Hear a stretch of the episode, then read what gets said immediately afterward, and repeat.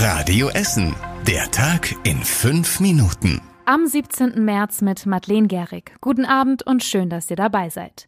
Und wir schauen direkt schon mal auf die nächste Woche. Die könnte bei uns in Essen nämlich mit erheblichen Einschränkungen starten. Die Gewerkschaft Verdi ruft wieder zu Streiks im öffentlichen Dienst auf. Am Montag und Dienstag könnten dann die Busse und Bahnen der Ruhrbahn stillstehen. Am Dienstag sind wahrscheinlich auch die Stadtverwaltung, kommunale Kitas und einige Kliniken betroffen, zum Beispiel das Alfred Krupp Krankenhaus in Rüttenscheid. Die Beschäftigten im öffentlichen Dienst fordern fordern 10,5 Prozent mehr Lohn. Ende März sollen die Verhandlungen dazu weitergehen. Essen, die Volkwangstadt. Da steht seit genau einem Jahr auf dem Dach des Handelshofs gegenüber vom Hauptbahnhof. Der Schriftzug sollte eigentlich nur ein Jahr leuchten und dann ausgetauscht werden. Das hat offensichtlich noch nicht geklappt. In den Osterferien will die Stadt anfangen, neue Ideen für den Slogan zu sammeln. Die Essenerinnen und Essener hätten da schon ein paar. Also ich finde für den Handelshof die Aufschrift ganz schön von wegen Essen, das Herz im Ruhrpott. Mein Vorschlag wäre Essen diese. Kurz, bündig und so sind wir. Ja, Mahlzeit. Also der Schriftzug sollte heißen Essen, nur der RW. Der neue Schriftzug soll möglichst vielen Leuten gefallen, deswegen will die Stadt dieses Mal Diskussionsrunden organisieren. Am Ende entscheidet dann eine Jury zusammen mit den Politikern über den neuen Schriftzug.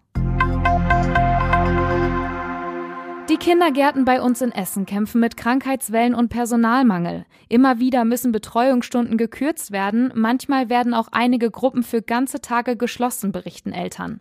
In diesem Winter ist es schlimmer als in den vergangenen Jahren, sagt Elisabeth Vossenberger, die Leiterin der Kita Kempenstraße in Frohnhausen. Im Dezember war es ganz heftig. Im Dezember war es so, dass ich in einer Woche einmal elf kranke Mitarbeiter hatte, zudem die unbesetzten Stellen.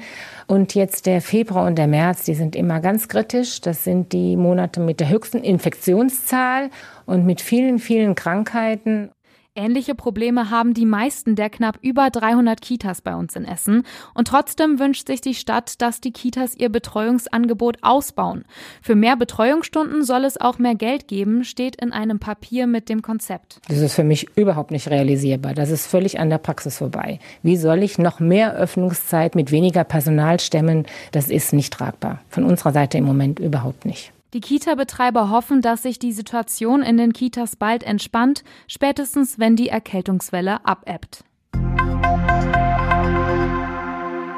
Die Stadt Essen warnt vor gestohlenen Gullideckeln. Seit Anfang des Jahres wurden 135 Gullideckel in unserer Stadt gestohlen. Allein am letzten Wochenende waren es 25 Stück, berichtet die Stadtverwaltung. Für Autofahrer, Fußgänger und Fahrradfahrer sei die Gefahr eines Unfalls groß. Wer einen Gully ohne Deckel entdeckt oder einen Diebstahl beobachtet hat, soll sich bei der Polizei oder der Verkehrsleitstelle der Stadt melden. Die Stadt macht darauf aufmerksam, dass der Diebstahl von Gullideckeln eine Straftat ist, die verfolgt und bestraft wird. Ein Mann aus Essen bekommt die Rettungsmedaille des Landes NRW verliehen. Markus aus Frohnhausen hatte seine Nachbarn aus ihrer brennenden Wohnung gerettet. Das war im Januar 2021. Damals war in der Wohnung der fünfköpfigen Familie ein Feuer ausgebrochen. Es ging auch auf die Kleidung des Familienvaters über. Mit Eimern voll Wasser und einem Feuerlöscher löschte Markus die brennende Kleidung und das Feuer in der Wohnung. Außerdem brachte er seinen eigenen Sohn und die Frau und drei Kinder der anderen Familie nach draußen. Drei von ihnen schwere Brandverletzungen, ihr Leben konnte Markus aber retten. Deswegen überreicht die Ministerpräsident Wüst in Köln die Rettungsmedaille. Die Medaille gibt es seit den 50er Jahren. Bisher haben sie rund 1300 Menschen aus NRW bekommen.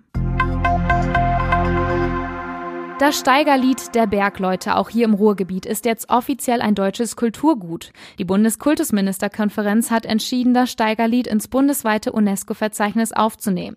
Die Ursprünge der Bergbauhymne reichen bis ins 16. Jahrhundert zurück. In dem Lied geht es um die Hoffnung der Bergleute, nach der harten und gefährlichen Arbeit unter Tage wieder ans Licht und zu ihren Familien zurückzukehren. In Essen wird es bei vielen Gelegenheiten gesungen, wie beim Day of Song.